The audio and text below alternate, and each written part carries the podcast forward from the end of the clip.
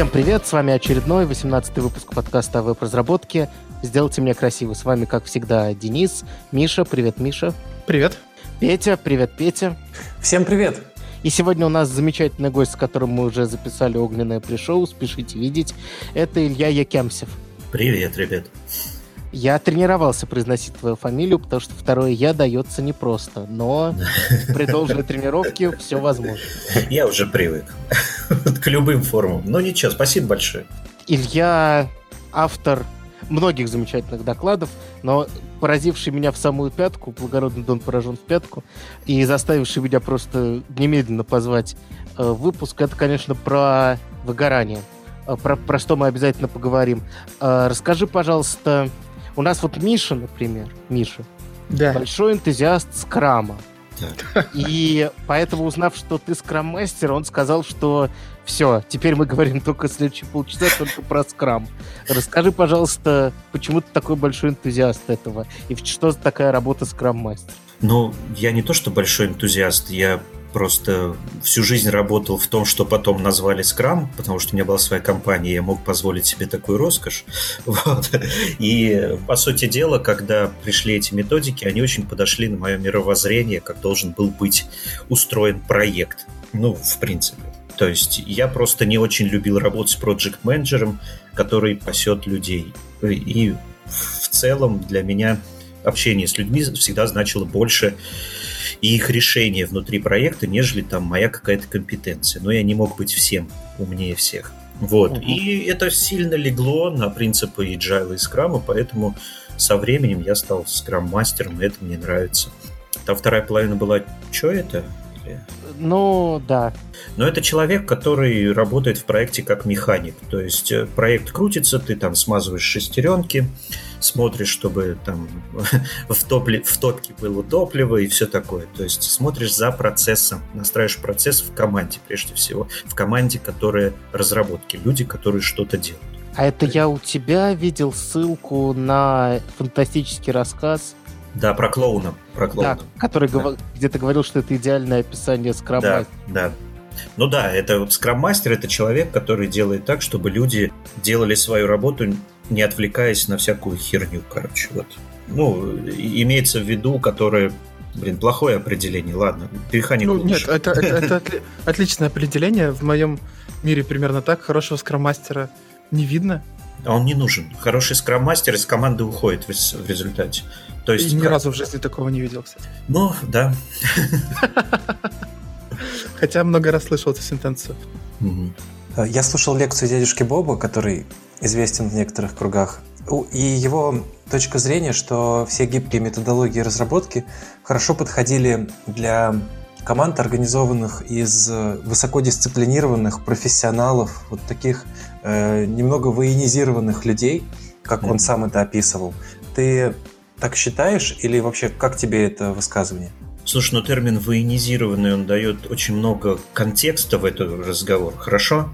Я mm-hmm. скажу так, что есть понятие набор людей и есть понятие команды. Вот и человек, есть понятие человек умеет работать в команде. И вот неважно, какая у него квалификация, потому что если человек, попадая в хорошо организованную команду, он ее подтянет так или иначе. Команда не даст ему не подтягивать ее. Но важный момент здесь именно люди, которые умеют работать в команде, которые понимают, что их результат зависит не от них, а именно от того, где они в команде и как они с ней работают. Вот это называется хорошая команда.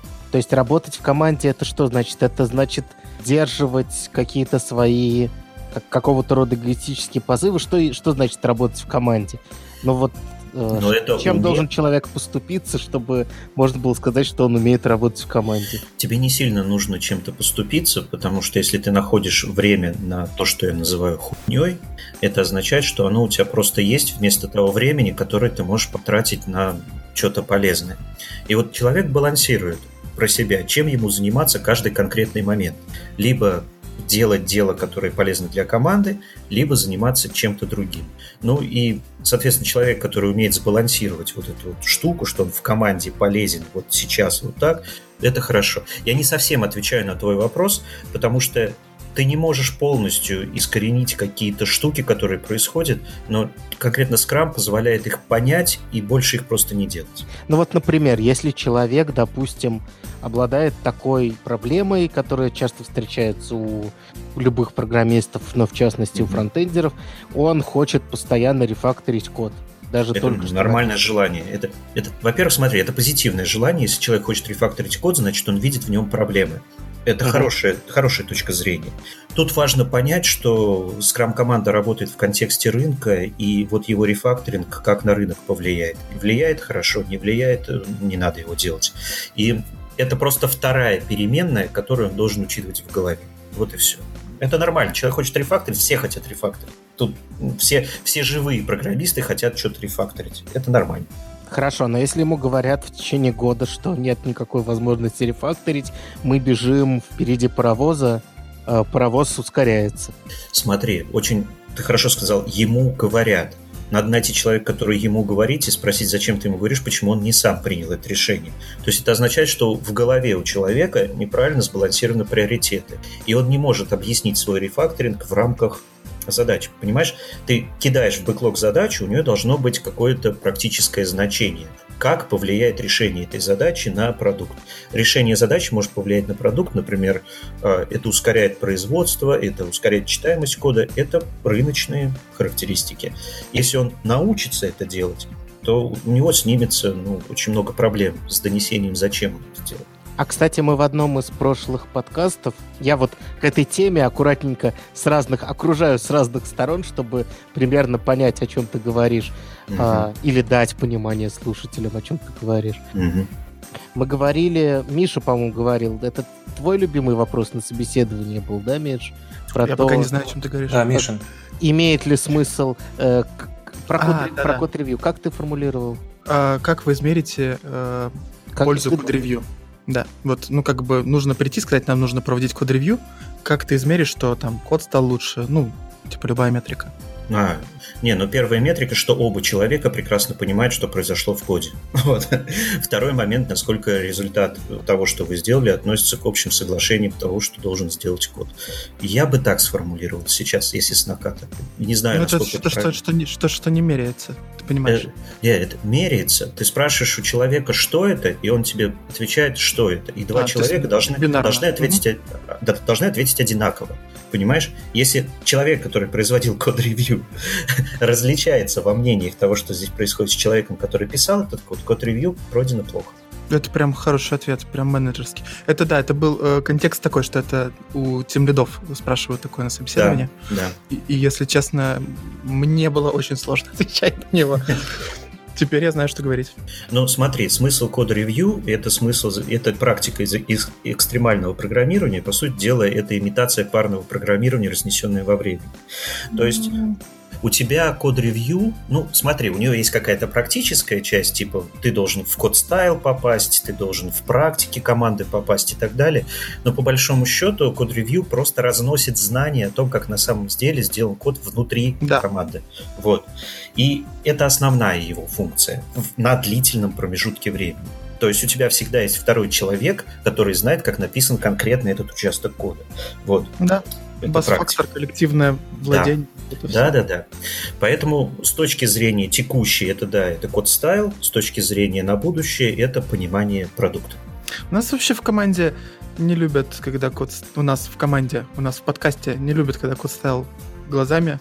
Мы все надо, все нужно автоматизировать, все должен делать все должна делать машина. Человек должен смотреть алгоритмы, принятые решения, вот это все. Но Илья довольно аккуратно сказал, что не только код ставил еще практики, а ну практики не всегда кодифицируются есть линтом там и всем прочим. Ну да, тут надо, надо просто смотреть, насколько это влияет на результат на общий во, во всех параметрах. Я понимаю, что я очень размыто сказал, просто когда ко мне приносят, надо делать практику. Практика занимает время всегда. И нужно mm-hmm. ну, четко знать, зачем она, и не стоит ли ее отменить, если она перестала приносить пользу. У меня было не раз так. А, то есть Илья. программист к тебе проходит... Извини, еще маленький вопрос. Программист к тебе приходит, он, он говорит, я хочу там в CI что-то добавить, какой-то степ, или mm-hmm. я хочу, чтобы мы делали код-ревью там вдвоем. К, к тебе приходит, это ты делаешь как скрам-мастер, ты принимаешь решение? Ну, я... Обычно это происходит на ретроспективе, типа я прошу людей, как вы могли поменять процесс, ну вот, то есть мы прошли какой-то.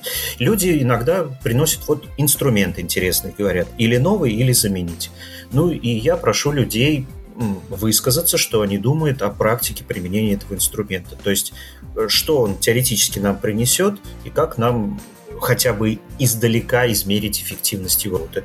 Ну и мы договариваемся. Как это и решает команда. Конечно, есть, команда. Всегда команда. Это круто.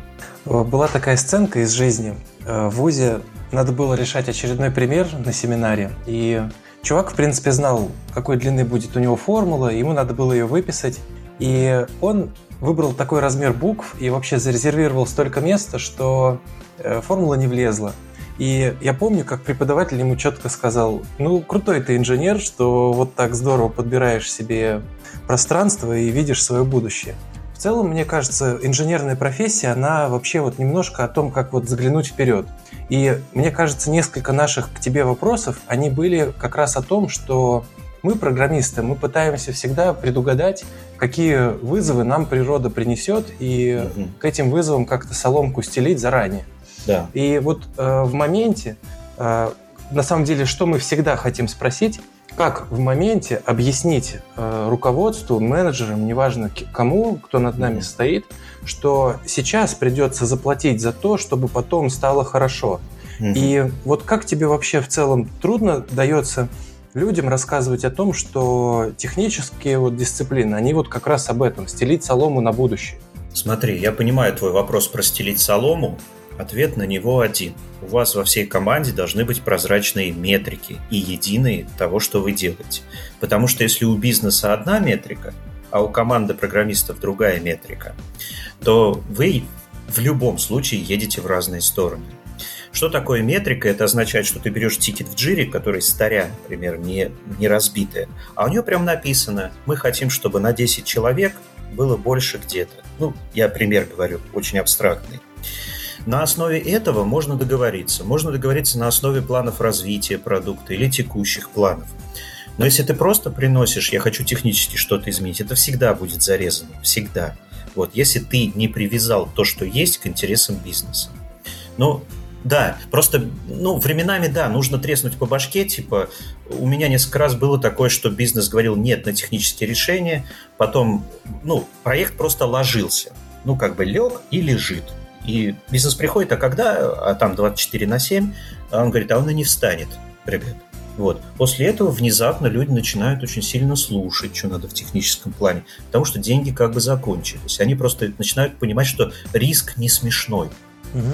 Так... Вот этот чувак, который на доске написал, он же, ну, он не умер и просто не поделил на ноль в этот момент сразу же. Он пошел писать мелкими буквами, где-то там уже было плохо понятно смысл, чего он пишет, и да. все вот, э, то есть работа не остановилась. Так же оно всегда с программистами.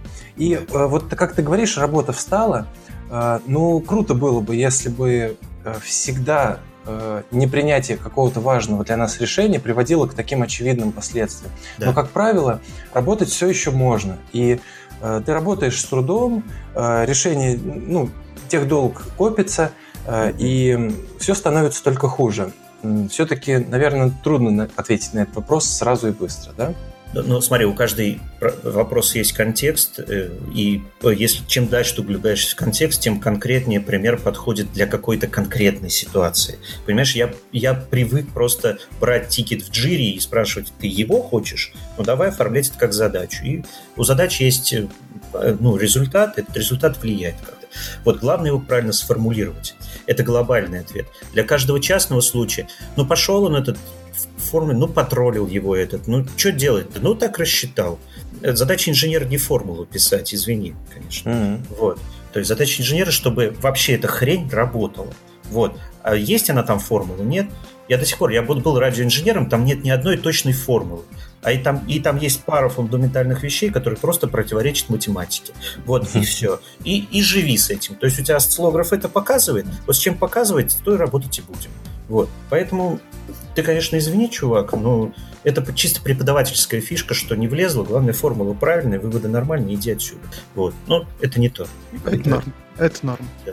А еще есть такой глобальный вопрос, который всегда является проблемой э, для программистов и ровно на стыке скрама, скрам-мастера, ну, вернее, всех процессов и программирования, это оценка времени.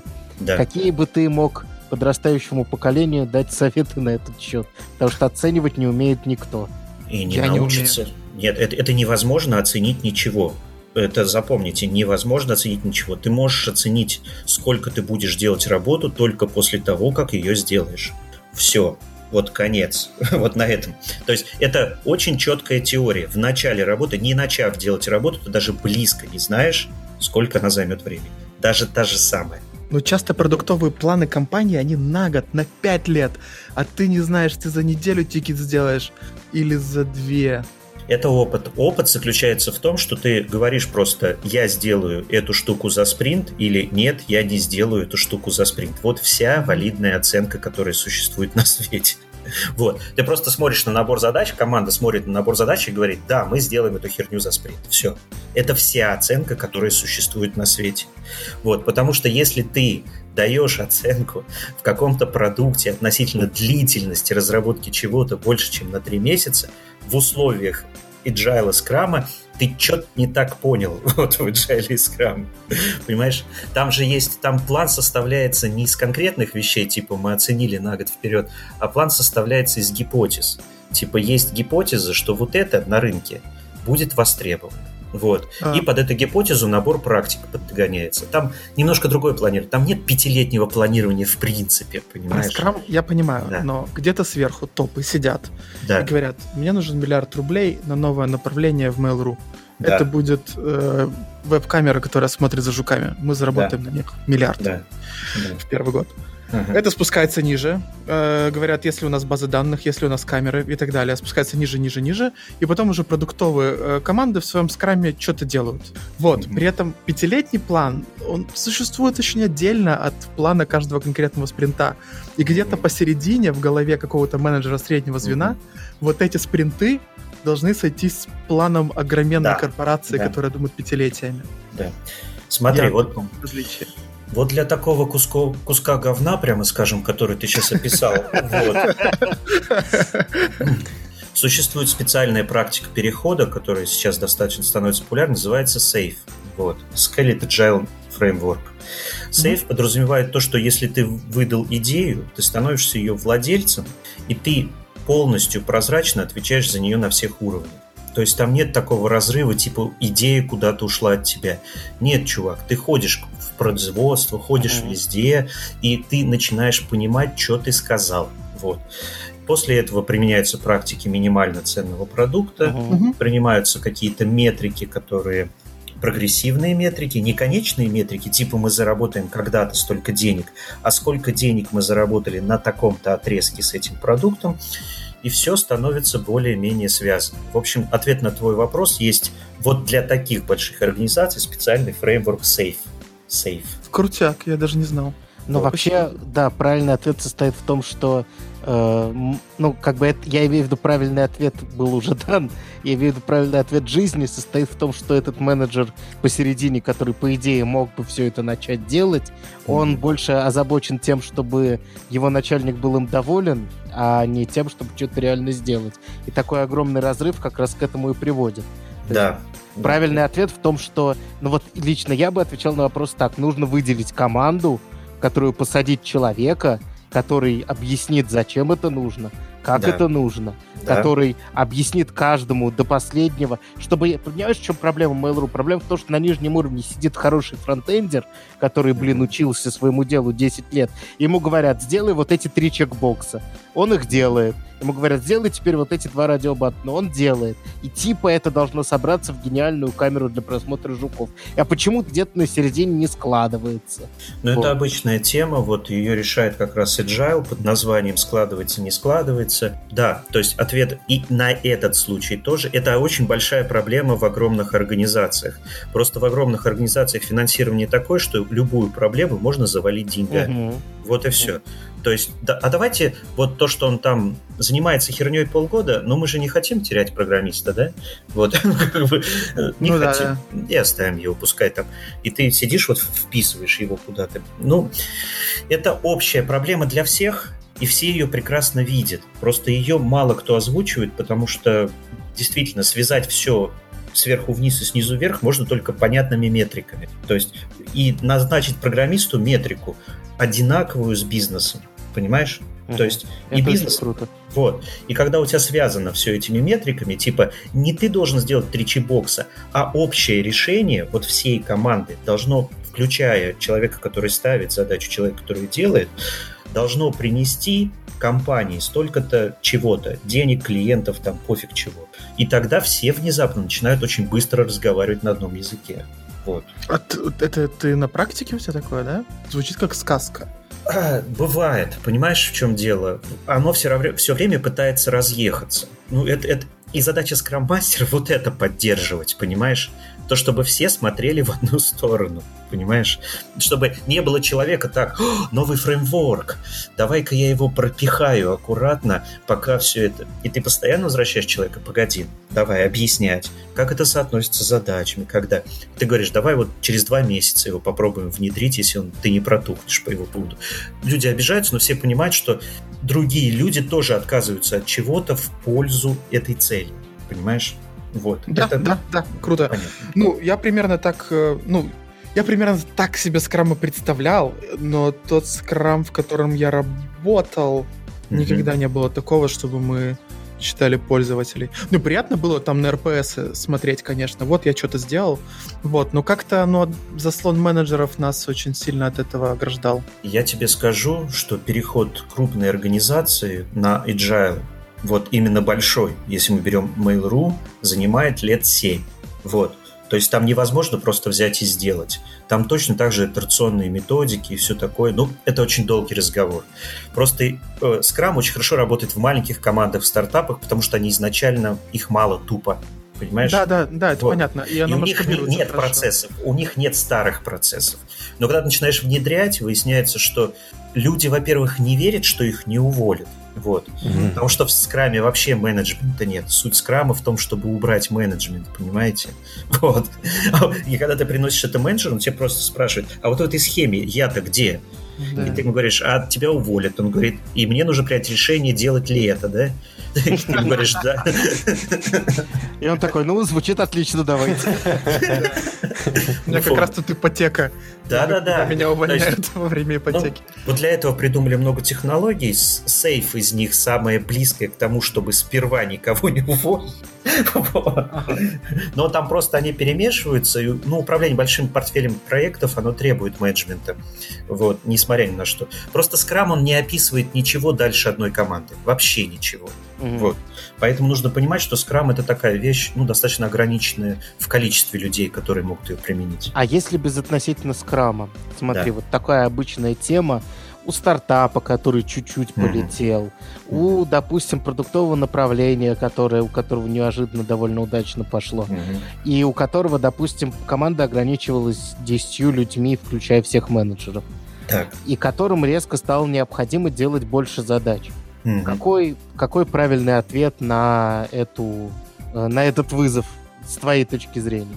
приоритизация, измерение процесса. Можно остаться в той же команде, просто ну, постоянно следя за процессами, постоянно понимая, где гэп, ну, это так называемый производственный менеджмент.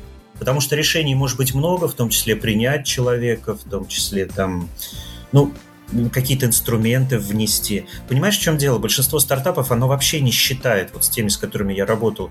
То есть они не считают стоимость сборки, они не считают э, стоимость QA. То есть у большинства стартапов нет QA, понимаешь, никакого mm-hmm. вообще. Они не считают сто- стоимость поддержки. Да нет, оно и так работает. У них QA выполняют люди. Это нормальный пока, подход. Пока оно не упадет пару раз. Да, да. У них нет понятия, там, например, о защите. То есть они выходят на конкурентный рынок, и я пару раз видел, как стартап валили просто дедосом в, когда он должен был зарабатывать деньги. Вот. То есть там очень много допущений на стартапе. Ты понимаешь, в чем дело? При его росте нужно понимать, о чем и какую проблему решаем. Если и так можно остаться, то оставайтесь. Чем меньше команд, тем лучше. А, у меня последняя просьба. Если вдруг у тебя есть какая-нибудь прекрасная ссылка про сейф, э, А- скинь нам в чатик, добавим шоу-нотки. Ну, просто... А я сейчас Мне интересно, думаю, пользователям тоже будет. Поль- Слушателям. Ну, смотри, скрин- Посмотрим. вот сейф, сейф работает в командах от 50 человек. То есть, если... Ага, окей. Это, это хорошо. Значит, не сильно интересно теперь. Ну, Нет, мало ну, ли, вдруг нас слушает менеджмент Яндекса. Очень- От 50 человек Яндекса. Слушай, там все его знают прекрасно. То есть, да. Вот. Что-то, что-то, что-то не, что-то нет. Он, он- он просто не нужен там сейчас. Это так работает все хорошо. Вот. Окей. Да, просто Мы прекрасно. после шоу тебе расскажем. Идеально. Да. Три бывших работника Яндекса тебе расскажут, как все хорошо там. И я ходил туда устраиваться, я знаю. А куда ты ходил? А в маркет. О, Ох, нифига. Мы, мы неудавшиеся коллеги. Ну и дела. Но мне сказали, что я ничего не понимаю в проект менеджменте. Я сказал, О, окей. господи. О, боже мой. а мне сказали, что я ничего не понимаю в фронтенд разработке. Ничего страшного. Было не так. В смысле было не так, было ровно так. Ладно, хорошо. Время рояля в кустах пришло, Миша. Давай. Рояль в кустах? Да, а ты не Хорошо. понял? Ты не понял, что я а, тебя это имел? я рояль в кустах. Окей. Да. Не, знаете, по-моему, подлинный рояль в кустах это о котором вообще никто не догадывается.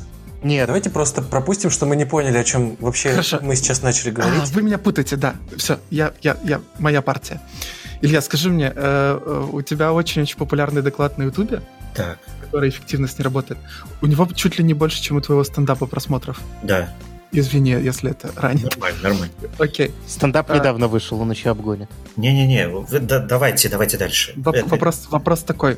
Тебе вообще часто пишешь, какой ты молодец и как ты изменил жизнь Да. людей этим вопросом? У меня очень странно. Это единственное, что я сделал в жизни, за что меня благодарят незнакомые люди в метро. Вот. Офигеть. Ко мне в метро подходят люди и говорят спасибо большое, М. очень помогло. И, и мне всегда приятно. В общем, ты, Легко значит, значит, значит, ты уже Петя очень популярный, к нему все время к метро подходит. В основном полицейские, конечно. да. В общем, тогда ничего нового для тебя не будет. Большое спасибо тебе. Это э, я благодаря тебе взялся за голову и снова занимаюсь фронтом. Я бросил это нафиг. Нет, я серьезно. То есть выгорел к чертовой матери, но Мгм. то, что за словом выгорание модным прячется реальная проблема, я понял, когда я тебя посмотрел. Мгм. Дорогие наши слушатели, если вы вдруг не поняли, о чем речь, это будет в шоу-нотах, и прямо можно на паузу ставить подкаст, потому что очень-очень важный доклад. Э, Смотрится очень легко. Если вам понравилось э, 36 Макишвили, тоже классический доклад, по-моему, у тебя даже больше просмотров, чем у Макишвили. Вот, обязательно посмотрите. Просто огонь. Спасибо. И давайте поговорим о профессиональном выгорании. Сейчас, сейчас поговорим. Э, Переходя к разговору о выгорании, собственно, советую этот замечательный совершенно ролик на YouTube. Вот. У меня есть такая ремарка. Если то, что вы делали раньше, и вам нравилось, вдруг перестало нравиться, то, скорее всего, вам стоит посмотреть этот, э, этот доклад. Вот. Говоря о выгорании, есть ли возможность этого избежать? То есть заранее сразу делать все правильно, как ты думаешь, Илья? Или, типа, пока сам не, не наступишь на эти грабли, ничего не поможет? Слушай, ну как ты будешь делать что-то, если... Смотри, если у тебя нет проблемы. Ну, просто...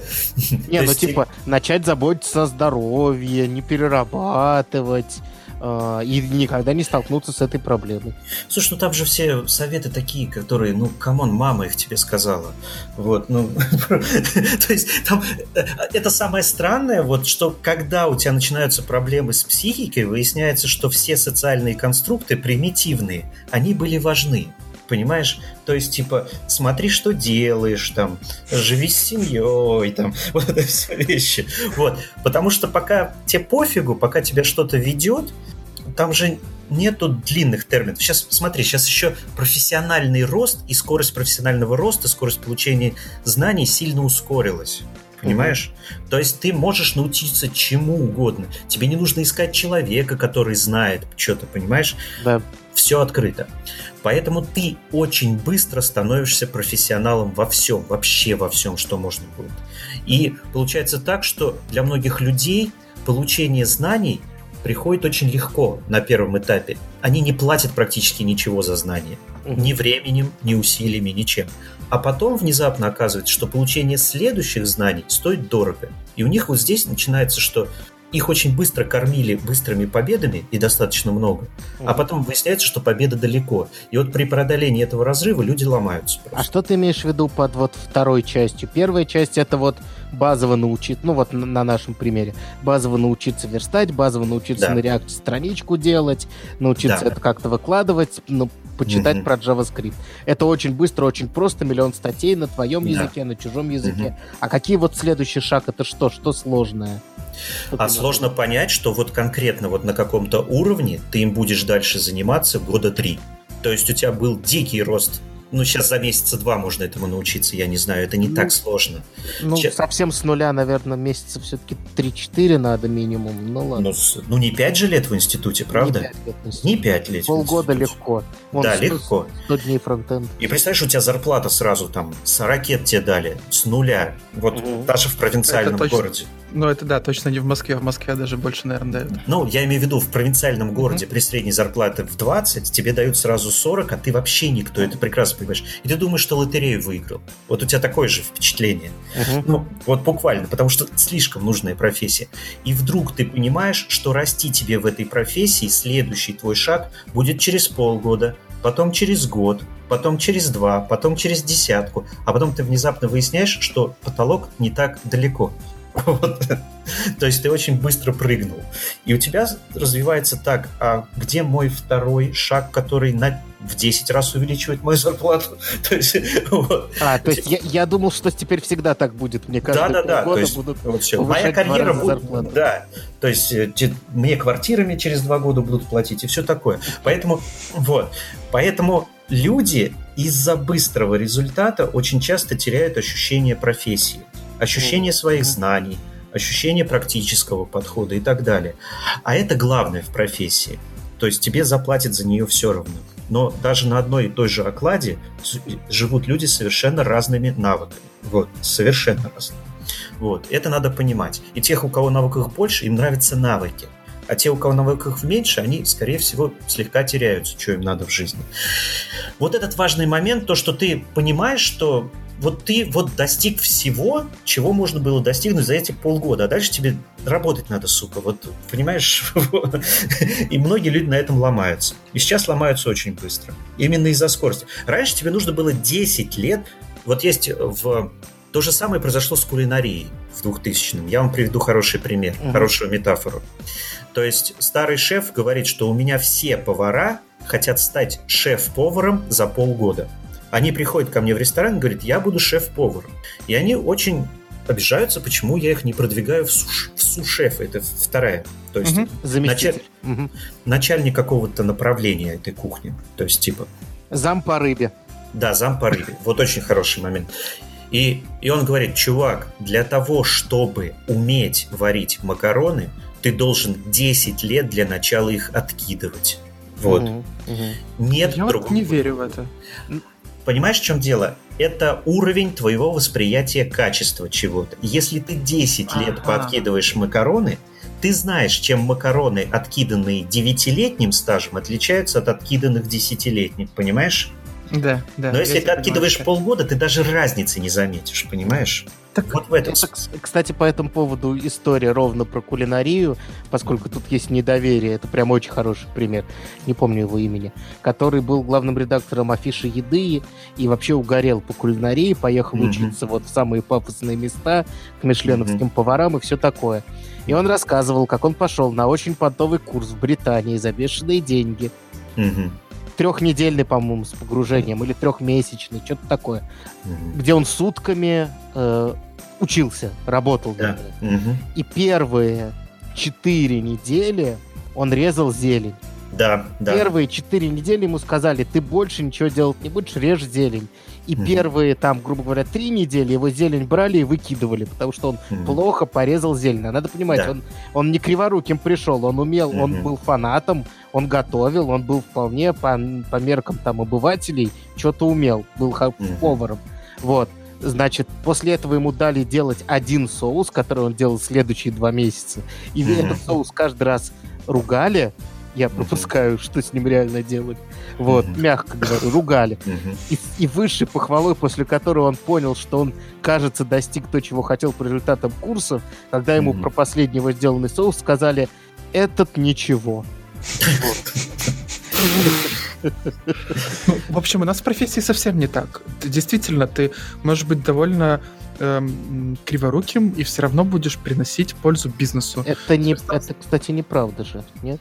Правда. В смысле, В смысле, Правда. нет, подожди, приносить пользу бизнесу, да, но все равно я вижу компонент, написанный э, там дес- с чуваком с пятилетним опытом и чуваком с пятимесячным опытом. Вопрос, что видит пользователь. Ну, типа, Не этот лентос работает, приносит бабки. Джун много не ест. Ну, Да, вот это, это смотри, это одна сторона, то, что есть коммерческая эффективность, но другая сторона есть уровень работы. То есть, например, программирование же это не только про инструмент. Программирование это про подход в том числе, да? То есть, как ты видишь алгоритмы, как ты понимаешь математику, насколько твои алгоритмы эффективны в разных ситуациях. Ну, просто. Как, можешь ли ты быстро очень понять, что происходит в целом в системе? Эти вещи им не научить. Понимаешь? Их нужно только пройти в бою. Да, И вот конечно. когда... и... Но их не спрашивают, потому что современные системы э, управления разработкой, они готовы к любой херне, которая происходит с разработчиком. Понимаешь, в чем дело? Мгм. У тебя в современной системе разработки есть позиция джуна, понимаешь? в которого никто не верит в принципе, понимаешь? То есть, а, у тебя ошибка, так и должно быть, понимаешь? Ну Вот. да, да, да. Но современный переход с джуна до мидла, он совершенно непонятен лично мне. То есть вот чувак реально подносил патроны, и вдруг он начинает стрелять за горизонт. Что произошло? В какой момент? На самом деле просто мидл ушел. Чаще всего так. Вот. Ну или новая команда собралась. Да, типа того. И внезапно, и у него идет рост не от навыков, а от ситуации, понимаешь? Situation такая. Вот. Его никто не тестировал, его никто не проверял, ничего. И человек, главное, он об этом знает, что все это фикция, понимаешь? Я И всё, так что- следом стал, да. Мы просто быстро росли, поэтому я Да! понимаю, о И чем сейчас ры- рынок такой, он взрывно растет, над тобой сидит человек, который вообще не понимает, что он делает, под тобой сидят люди, не понимают, что делать, Мгм. и ты не понимаешь, что делаешь. Это стандартный отдел в большой компании. Ты Вот. в огне, все в огне, да. Да, да, там типа это. И тебе нужно год или два. Ну, когда я прихожу в команду, я говорю, мне, чтобы организовать команду, нужно полгода, чтобы они вообще что-то начали понимать. Полгода. За полгода в нормальной, в современной организации вся команда меняется. Вот, ну, то есть, и, и ты сидишь, ну вот просто ты на будущее работаешь, и все. А будущее странное.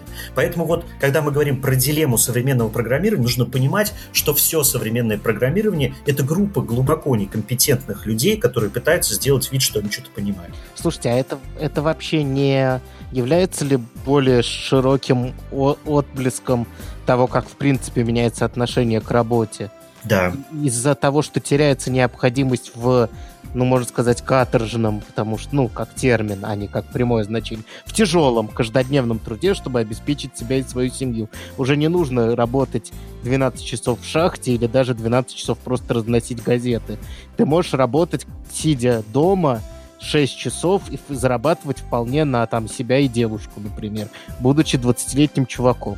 Это другие вопросы. То есть вот смотри, если мы говорим про, про организацию команды про- и про... Мы же начали с того, что мы говорили, почему грустно, почему грусть Вот, а я же говорю, я же про грусть как раз говорю, что этот чувак привык не напрягаться и чего-то получать. Дальше у него есть какие-то амбиции, а напрягаться его не научили. Как-то говорят, миллениалы, не миллениалы. Мгм. В общем, типа, люди, которые хотят сдавать квартирку и снимать бложек. И Ну, дай бог, что у нас такое сейчас современное общество, что начиная с того, что женщина не умирает на родах, вот, и заканчивая тем, что ты можешь получить наследство от бабушки и не работать в маленьком промежутке денег.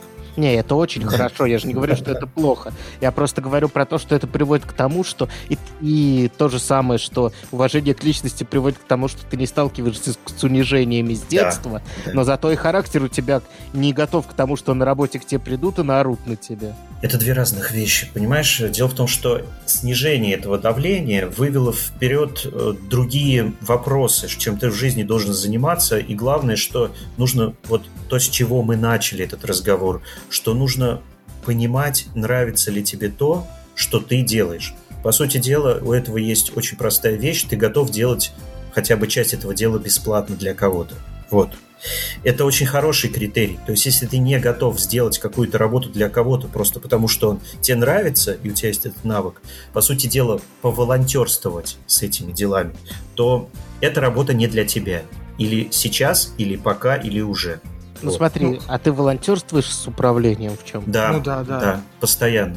То есть как, у меня постоянно какие-то вопросы от людей, которые меня знают или что. Если я слышу вопрос какой-то по именно организации работ или связан... Вот я сейчас с вами разговариваю, потому что мне интересна эта тема именно ощущения себя человека где-то ощущение себя частью целого, как он работает, что делать. Да, я готов об этом говорить, я готов давать советы, я готов даже поучаствовать каким-то прямым советом, если это необходимо. Uh-huh. Вот примерно так. То есть про стендап я вообще не говорю, понимаешь? То есть я уже пять лет бесплатно этим занимаюсь. Я угу. Вот. Не, ну это в чистом виде хобби и удовольствие. Понятно, что поскольку денег там нет, я об этом даже и не спрашиваю. Не-не-не. Как я понял, ты в какой-то момент поставил, что ты будешь этим зарабатывать все-таки. Не, сейчас я этим подзарабатываю. Я не могу сказать, что я много зарабатываю и достаточно зарабатываю, но это идет к тому. Все принесет деньги. Просто это тоже очень медленно. Смотри, вот сейчас идет какое давление. Либо ты становишься столеваром, место, которое тебе реально интересно. Это место, в котором очень нужны творческие люди, я тебе честно скажу. Серьезно? Вот. Да, да. Там, okay. ну, вот, нужны. Но им платят в разы меньше, чем фронтендеру начинающему, понимаешь?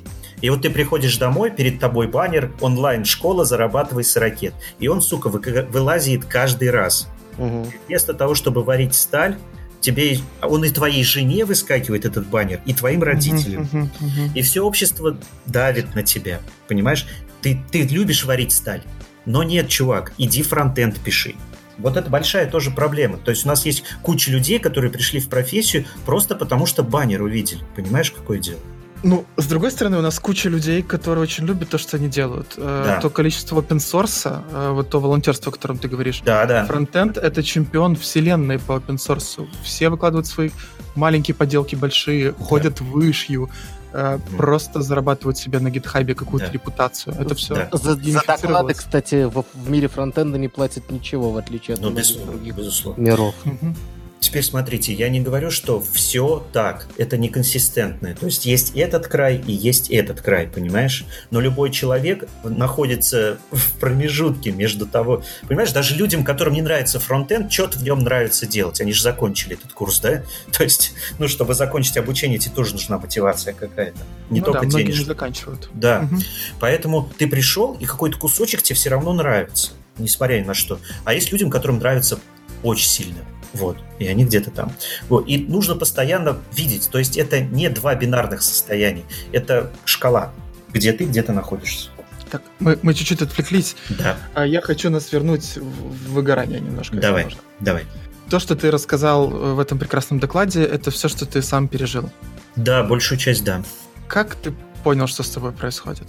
Ну, вот э, ты, ты, ты поделился с советами, которые мне помогли понять, что со мной происходит, да? Угу. Как, как, как ты до этого дошел? К тебе кто-то поддержал, пришел, ты что-то прочел?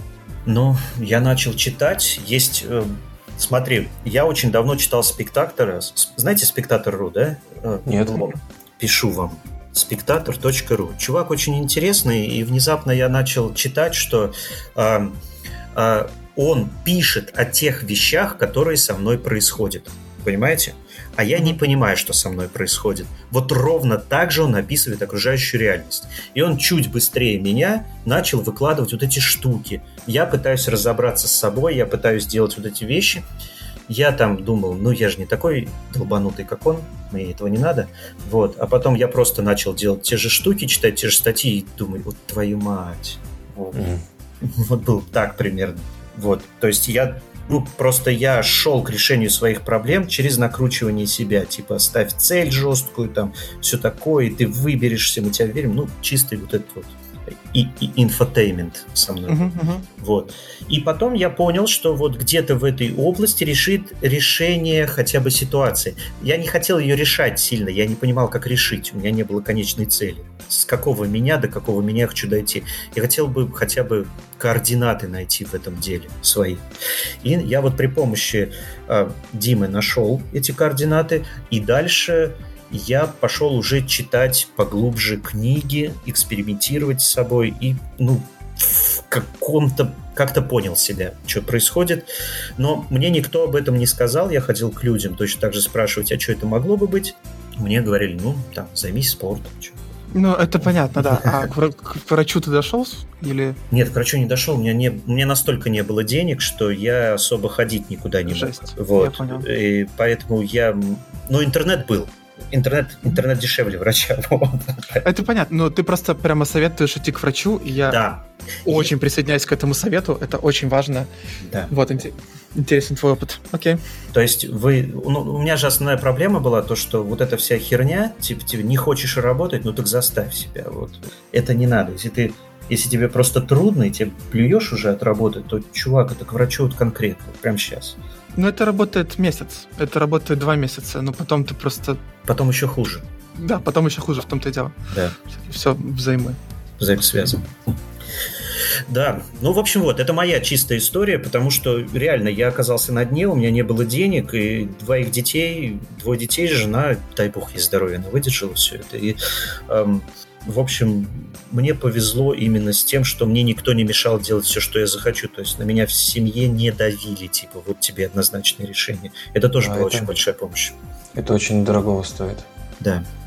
Вот, они просто ждали, когда я найду выход, и дождались. Ну, слава богу. А ты уже, это было по следам какой-то более старой истории, ты сделал этот доклад? Или это было в процессе все? Но у меня до сих пор в процессе, потому что как бы основная эта тема с пониманием того, что с тобой происходит, что ты просто дальше будешь таким. Вот. И тебе не нужно себя лечить в плане возвращения к истокам. Тебе нужно научиться жить с собой таким сейчас. Вот основной момент того же Фрома психологии. Вот. Мгм.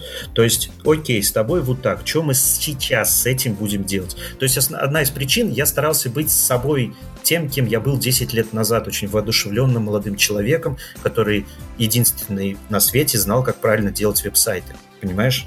Вот. Я очень хорошо понимаю, да. Вот. И, и это... И я стремился к тому, к бывшему себе. И вот одна из основных вещей, которые я понял, что то, что с тобой сейчас, важнее того, что с тобой было. Вот. И с этого момента у меня начало что-то в голове получаться. Но это же офигенно грустно и сложно. Ты себя сравниваешь с собой целеустремленным, мощным, с лопищами, да? Да-да-да. И, и- а- и- и- и- и сейчас ты, ну, не то чтобы немощный, но не такой. И типа, Ла- Лапищи те же, но не загребают, я понимаю, да. ну да, да, да, да. Вот. Но это самое, да, да, это вот... Ну и ты должен привыкнуть к тому, что сравнение не закончится. То есть, пойми правильно, вот. это одна из вещей, к которым тебе нужно привыкнуть, что ты постоянно будешь сравнивать себя с любым, с любой своей версией в прошлом. Это тоже надо пережить, вот. Научиться просто принимать это, ну да, сравнил, поехали дальше, что у нас там, яичницу пожарим. Вот. Примерно так. Это просто практически дзен яичницы. Да-да-да, типа того. Принятие себя через ежедневную прожарку яичницы. А это, кстати, одна из вещей, которые рекомендуют делать все психиатры, психологи, которые сталкиваются с депрессией. Два вопроса: как ты спишь и как ты завтракаешь. Вот. То есть ты должен просыпаться в одно и то же время и есть нормально с утра. Это один из важных советов, кроме гулять. Вот. И мне очень понравилось, потому что ты начинаешь фокусироваться на будильнике, то есть ты не должен просрать. Ну, ты должен примерно в одно и то же время вставать и нормально есть с утра. И ты концентрируешься с утра, и типа два дела сделаны, и хорошо, неплохо уже. Вообще, Да, да, вообще это- начать заниматься собой в каком-то виде, Да, это просто, просто начать обращать внимание на свое тело, на вообще какие-то свои желания, которые Да, да. ты рефлекторно все отметал. Это очень Да. главный, это один из первых шагов к тому, чтобы... Или, скажем так, если вдруг человек сам выходит из этого состояния, вот когда Мгм. человек начинает а может мне волосы покрасить? Такой, да, чувак, молодец, наконец, тебе ждал этого полгода. Конечно, Каре, сделать. Делай все, что угодно. Ты, Да. ты с нами, наконец, молодец. Мы ждали тебя. Ну, мне очень нравится, когда люди меняются, они разрешают себе меняться. То, что, ну, просто начинаешь делать то, что тебе надо, и это внезапно оказывается, да пофиг. Вот, ну, то есть это тебе. Вот, делай все для себя. Это такой риторический вопрос. Ведь наличие двух детей тяжелее сделало эту ситуацию для тебя. Безусловно. И, ну, это такая, ве- ну, само наличие двоих детей, это то, что ты не можешь изменить. Это ответственность, которую ты принял навсегда. Да, она делает сложнее. Понятно. Просто у нас тут ни у кого детей нет, поэтому мы чисто гипотетически можем думать. Не, смотри, давай в обратную сторону, это не вести. Типа, есть у меня или не дети, это не должно быть фактором, войду ли я в депрессию или нет, понимаешь? конечно. На наличие этих детей. Давайте, а, э, это в другую сторону только работает. Да, с детьми тяжелее, но у них есть другие Ну, преимущества. ты можешь любую другую ответственность, там, ипотека, старые родители. Да, Ну, да. то есть это, это, конечно, усугубляет, когда тебе сложно, Мгм. и, и плюс еще что-то в туду. Скажи, пожалуйста, твой вот этот опыт, вот э, ты сейчас, э, так понимаю, общаешься с людьми, которые младше тебя, которые педалят код в наушниках. Да. У тебя наметался уже глаз на такие проблемы? Ты можешь подойти к какому-нибудь там выгоревшему синеру и сказать, посмотри мой докладик? Нет. Я, очень... я, я не знаю, что с этим делать, честно говоря. Потому что, когда я его записывал, я понимал, что вот этот доклад, он даст импакт на все отношение ко мне всех. Потому что Мгм. все люди, которые работают со мной, доклад этот видели. Понимаешь? И я там четко указываю, что я вижу людей, людей в депрессии. Там есть момент такой. Вот. Да-да. Но я не разговариваю об этом с людям, я стараюсь э, на работе ввести все к цели. Понимаешь? Потому что, ну, вот цель нашей команды такая. Что ты можешь сделать? И я стараюсь оставаться в рабочем окружении. Если человек напрямую меня об этом не спрашивает, я просто, ну, можешь работать сейчас, работай. Вот я так к этому отношусь. Скажи, пожалуйста, а был обратный эффект? Вот ты сказал, что все... Ты знал, что все посмотрят или посмотрели. Не было боязни, что все кто-то про тебя будет думать хуже, узнав, что ты не идеальный скрам-мастер, а у тебя там какие-то проблемы, и ты работать не хотел. А может, ты сейчас ну не и хочешь. были, ну и были такие моменты, что э, как бы и- смотри, были, были разговоры, но пойми правильно, я этот доклад читал уже года два у своих друзей в компании. Мгм. Понимаешь? Но не в этом, не в полном объеме, а в каком-то промежуточном. То есть, почему он еще таким хорошим получился? Он очень долго готовился.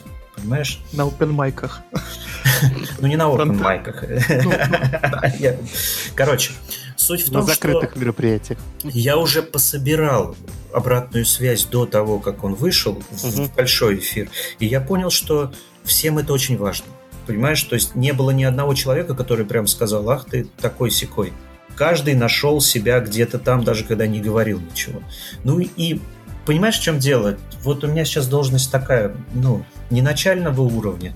Там не смотрят особо на это. Мгм. Там просто, ну, подходишь ты в команду, не подходишь, ну давай. Не, я же говорил не про то, будут ли на это смотреть. Всем пофиг на все, всегда. Мгм. Я про твои внутренние. э, был, был ли у тебя Да, консерн, да. что тебя будут по-другому воспринимать? Но мне было достаточно страшно именно решиться вот Мгм. прям прочитать. Но у меня просто не было другой темы, я честно скажу. А- Они меня, пацаны-то из панды, пригласили меня на этот метап и говорят, Илья, нам нужен человек, который сможет завершить конференцию. Нам нужен доклад. Я говорю, ребят, я фронтендером не работаю. То есть я сказал однажды свое мнение по поводу э, деградации значения браузера в голове у фронтендера, ну и все, у меня больше нет никаких тем.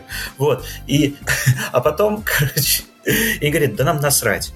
Мы тебя просто напишем. Илья Икямсев что-то говорит. Вот. Крутяк.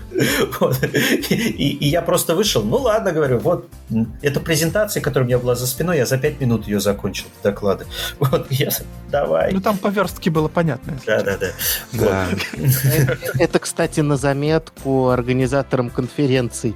Лайфхак. Потому что таким образом получился такой, я думаю, для них тоже один из самых успешных э, просматриваемых докладов. Но мы до сих пор ржем, понимаете? То есть, но у этого есть некоторые нюансы, потому что э, ребята, которые говорили что-то важное в техническом плане до меня, внезапно оказались, подумали, там было пара докладчиков, которые говорят, ну вот ты вот своей, своей попсой какой-то стер наше впечатление. А потом выяснилось, что вот мой доклад начали просмотреть много, и заодно начали все доклады с этой конференции смотреть. То есть там был обратный эффект на самом ну, деле. Ну, поэтому я говорю лайфхак. То есть, да, лайфхак запланировав просто хорошего спикера, он говорит, я не знаю, с чем выступать. Ты говоришь, он все, ладно, успокойся. Ты выступаешь в следующую пятницу в 18.00, а день трусы. Да, ну, там так и было. Я, в общем, они мне сказали, потом будем бухать. Я говорю, отлично. А выступать обязательно? Сделали грустное лицо и сказали, к сожалению, да. Такой, ну ладно. Не, на следующей конференции так и было. То есть они меня позвали открыть конференцию. Вот. И я сказал, что у меня больше пяти минут не будет. Они говорят, нам насрать. В общем, и я вышел, первые пять минут сказал, привет, я Ильяс, той самый. Вот приветствую вас всех. Если вы собрались что-то слушать ради бога, я пошел в бар бухать. Все. И всем очень понравилось. Вот. Идеальное открытие конференции. Было нормально. Ну, я очень их люблю, потому что они в Тольятти начали это делать. Я смотрю, что Панда сейчас проводит метапы уже в в Москве, то есть последний в Рафайзене был на сегодняшний день Райфайзен. Да, а до того был в офисе Озона, у нас выйдет да. выпуск, у нас даже есть полевая запись оттуда. Вот. И это им тоже дало очень большой толчок. Они собрали большую аудиторию и теперь внезапно стали неплохими организаторами. В общем, так ну, так история с тобой не, показывает, что они и есть неплохие организаторы. Ну, мы очень давно знакомы с Толей. Там, там очень... ди- дикие годы вместе. Вот, поэтому... Ну, как не внезапно путь, путь-то пройден. Да. Как, было, как было у Довлатова, каждый понимает, что у гения есть современники, но сложно признать, что твой современник гений. То, что вы с ним давно знакомы, не отрицает того, что он хороший организатор. Ну, у Толи все получилось. Привести в Тольятти. Тольятти не самый большой центр разработки. Вот. Очень хороших докладчиков, которые прям нормально делали. Но то, что со мной это случайность совершенно, потому что там сам, сама по себе конференция очень сильная. Вот у них получился вот этот вот фронтенд. Не, Панда Метап мы регулярно, по-моему, да, освещали, как минимум говорили про него. Он кайфовый. У них еще серия сейчас началась, в общем, они развились. Молодцы. Мне очень нравится. Так, Ладно, окей, еще да, пару про выгорание, там куда-то ушли. Я как, раз, я как раз думал переходить э, к метапам. Да. Вот, я, мне кажется, это, это, собственно, идеальный переход у нас. Да, идеальный да. переход. Так, э, Петя был в Твери. Да, все так. Метапы, их есть у нас. Я съездил в Тверь. Э, есть мероприятие Тверь I.O. У него очень классные организаторы, и чувак просто подошел ко мне на индексовом субботнике и сказал, знаешь, у нас такое мероприятие есть клевое. Он вообще-то кому-то другому это все рассказывал. Я такой подумал, хм, к ним приезжает Ситник. Э, это было 10 мая. Ситник известный чувак, разработчик пост CSS, автопрефиксера и других Может, крутых не, утилит. Не объяснять в этом подкасте, да? Вдруг кто-то не знает. У нас еще немножко образовательный подкаст. И у него был доклад про продвижение open source проектов, э, который он рассказывал впервые. Он называл его тестинг версией своего доклада, потому что, как бы заранее извиняясь за какие-то грехи, по-моему, доклад просто огненный. Я сделаю две выдержки из того, что было в нем важного. Как продвигать open source проекты. Э, первое, он э, предложил подход, в который который на самом деле везде во фронтенде применяется, это представить себя на месте пользователя, которому надо решить проблему. И вы не должны рассчитывать, что ваш open source проект все полюбят просто за его блистательную идею или гениальную реализацию. Ваш open source проект зайдет, если он решит конкретную проблему конкретных людей. Ничего нового. Но, тем не менее, не все это понимают, и отсюда многое следует. Вы должны, например, в первом предложении вашего Redmi Markdown описать, собственно, что вы, какую вы задачу вы решаете и как вы поможете вот конкретному человеку. У него уже э, вышли записи всех докладов, можно посмотреть, запись доклада Ситника. Есть клевый слайд, э, где чувак сидит у камина, и многие, наверное, думают, что вот так сидя у камина с книжкой, это то, как будут читать документацию к вашему проекту. Конечно, нет. Не сидя у камина с книжкой, не спокойно вдумываясь в смысл каждого слова. Э, следующий слайд это как раз тот мем. Все в огне, и ты в огне, и э, все вокруг ну, горит. Да, да, у тебя 10 на GitHub страничек открыто, и ты думаешь, что же решит твою задачу вот прямо Да. сейчас. Да, и вот этому человеку, у которого все горит, ему надо помочь. Так что пишите все вот так для него, ну, наверное, большими буквами или как-то так примерно. Посмотрите доклад, классный. Простыми второй момент. словами. Мгм. Да. Второй момент, который в нем был, про ту э, реакцию, на которую вы натолкнетесь, когда будете пытаться продвигать. И он очень классно приводит скриншоты из э, разных комментариев по, на всяких ресурсах, где ну, для самопродвижения и для продвижения своей технологии он э, постил новости, как разные люди, которые уже немножко знают сетника, говорят, ну вот, очередную хрень написал, в очередной раз там пытается что-то задвинуть, Э, но на самом деле мысль, которая при этом всем у меня в голове стояла, это что человек, который э, может быть иногда с неоправданным оптимизмом, но все-таки рвет вперед, и у него уже есть э, клевые проекты, и теперь он рассказывает оптимистичный, воодушевляющий, классный доклад, после которого хочется жить, либо вот эти комментарии, в которых ребята сокрушенно рассказывают, как э, та или другая технология провалилась. На чьей вы стороне? Ну, мне кажется, как бы я для себя выбор сделал. И Это интересно, это очень напоминает логику сторонников власти. Ну, э, Есть, есть, есть, не, есть, есть два типа, то есть э, есть два типа мышления, похоже, они в любом деле распространяются. Один из них называется «золотой век», то есть сейчас все хорошо, дальше будет хуже. А другой, наоборот, развивающий, то есть вот сейчас у нас так, а дальше пойдем так. И это прям все, практически все люди делятся, причем они не всегда ведут себя одинаково в состоянии. Это хороший, хороший момент, на который в докладе надо обратить внимание, да. Ну, с небольшой, э, говоря, ну, про реплику со сторонниками власти, с той лишь разницей, что когда ты пишешь open source проект, ты делаешь выбор в своей жизни, а сторонники власти пытаются решить за других, да? Да ну за себя они решают в результате. Ах, ладно, скатились. давайте Да давай дальше.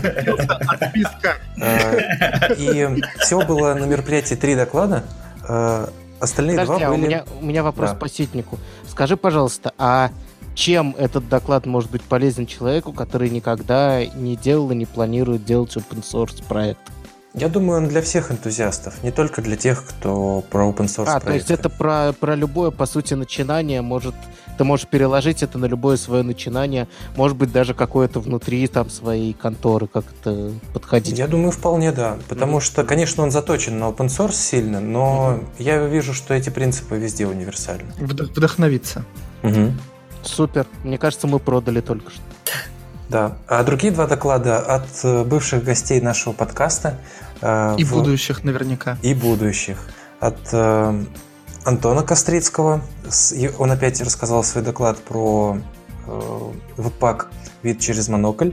Доклад от рассказа к рассказу становится только лучше. Если, еще не посмотрели, обязательно загляните. Тверь IO делает классные записи. У них отдельно есть захват видео с экрана докладчика, поэтому слайды очень хорошо видно. Прям респект организаторам.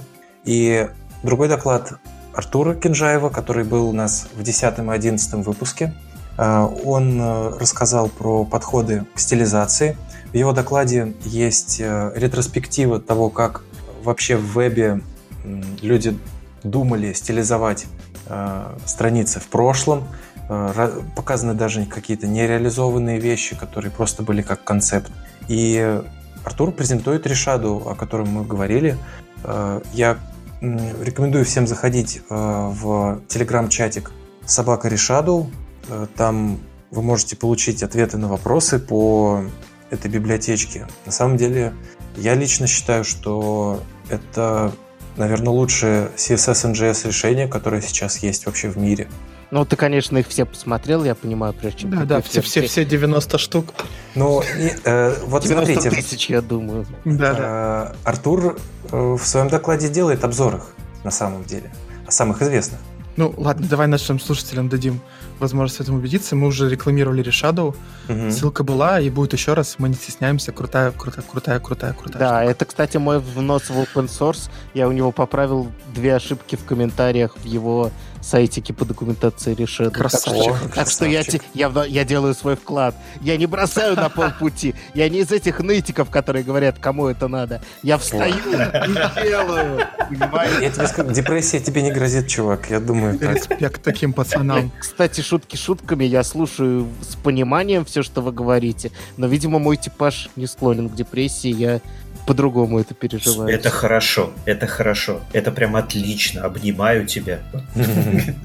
Да, да, не, я, я понимаю, что в этом нет никакой моей заслуги, просто у меня похуистичный склад характера. Да, да. Это, это прикольно, особенно в свете того, что один из слайдов Ситника был, э, вот, возможно, все вот эти хейтеры, которые к вам заявятся, их на самом деле, им на самом деле просто нужны обнимашки. И слайд с обнимашками тоже. О, Да. А, реально. Пусть вообще- Ситник меня обнимет, я ему ничего не буду писать гадкого тогда больше.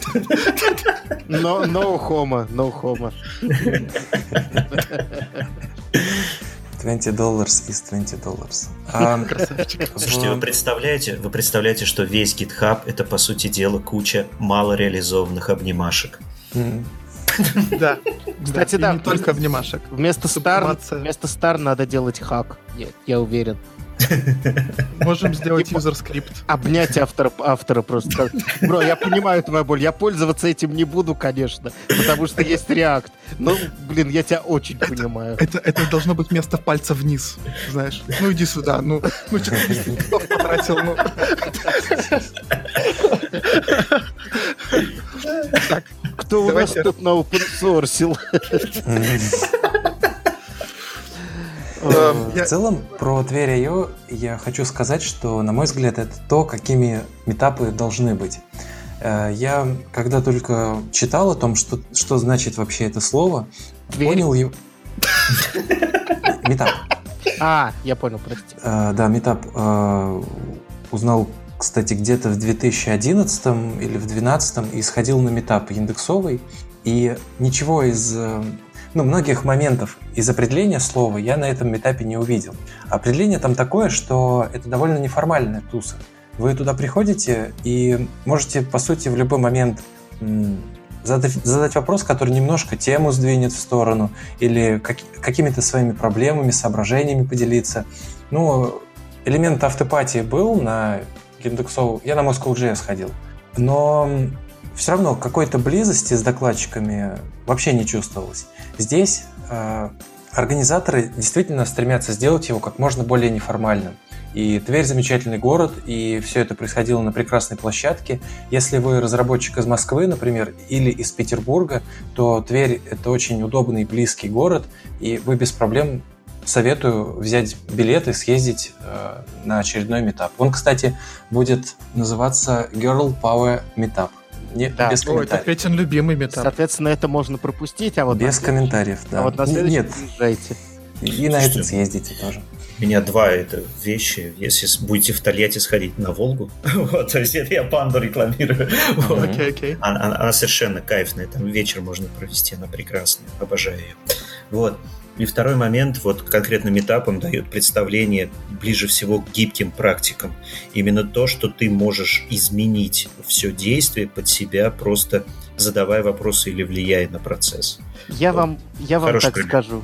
Для, для человека, который не боится выкрикнуть из аудитории прямо во время доклада, люб- любая конференция — это метап. Я никогда не стеснялся сказать, что это за херня на слайде.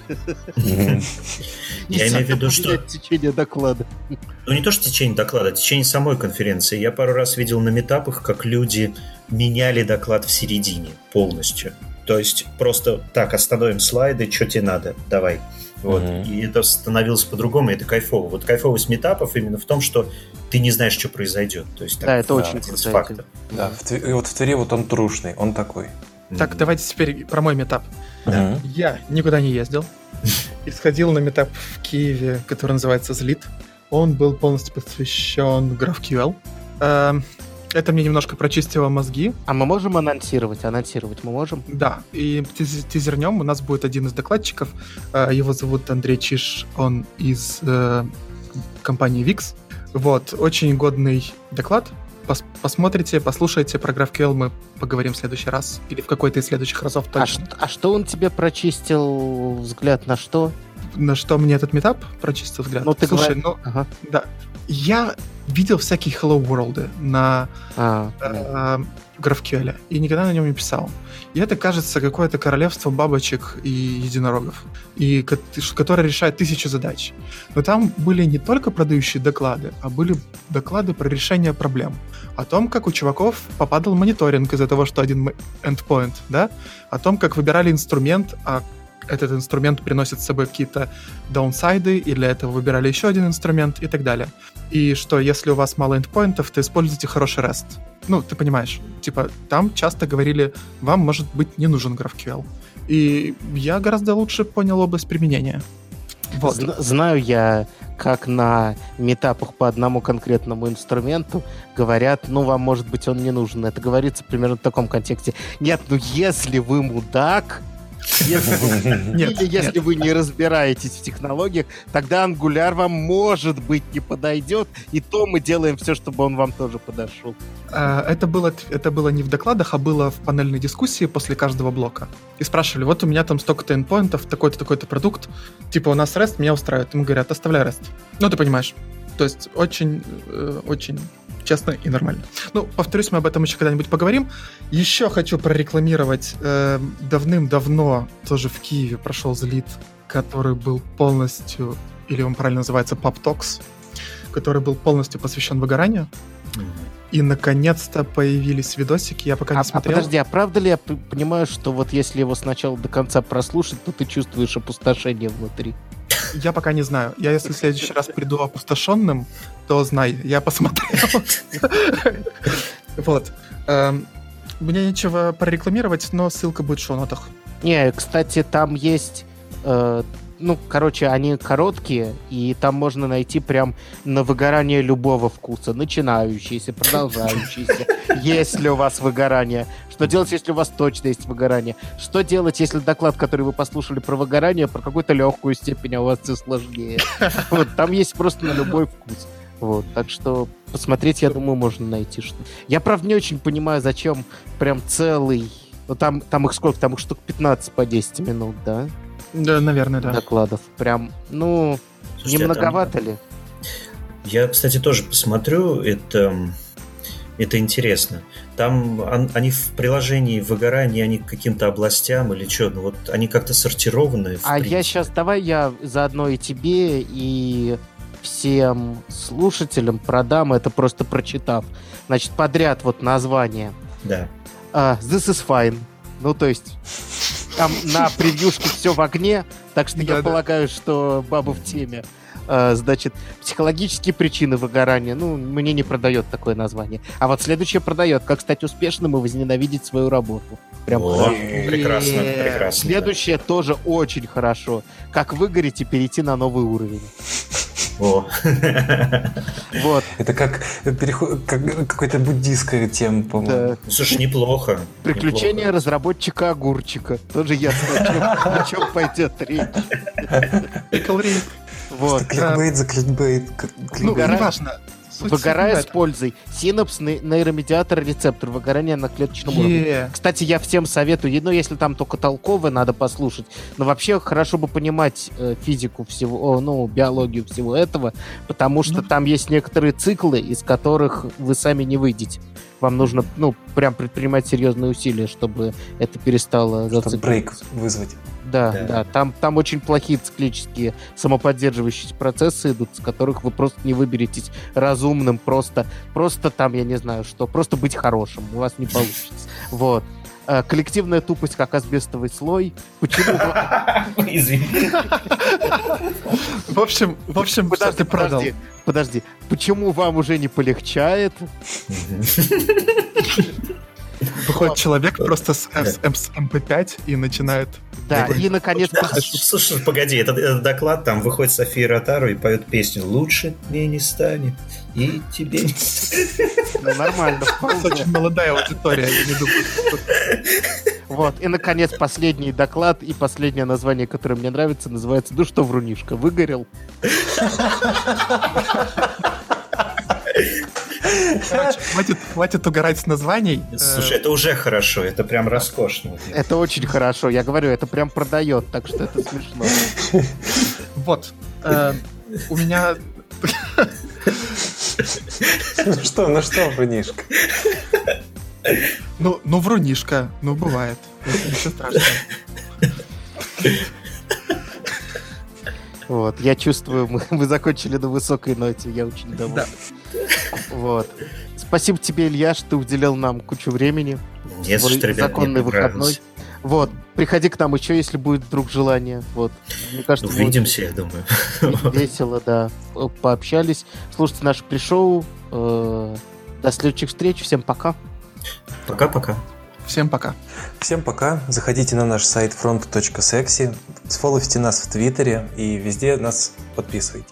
Ай, молодец. Ай, молодец. Стараюсь. Кат.